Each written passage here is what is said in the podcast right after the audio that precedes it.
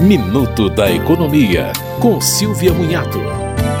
O Código de Defesa do Consumidor determina que o consumidor não deve ser exposto a ridículo, nem submetido a constrangimento ou ameaça na cobrança de dívidas. A empresa pode notificar o devedor por carta ou mensagem, inscrever o nome nos cadastros de inadimplentes, protestar o título em cartório e até mesmo ligar, mas em horário comercial.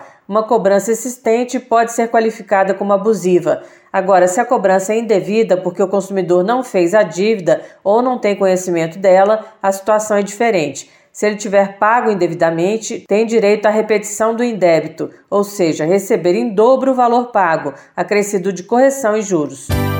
Você ouviu Minuto da Economia, com Silvia Munhato.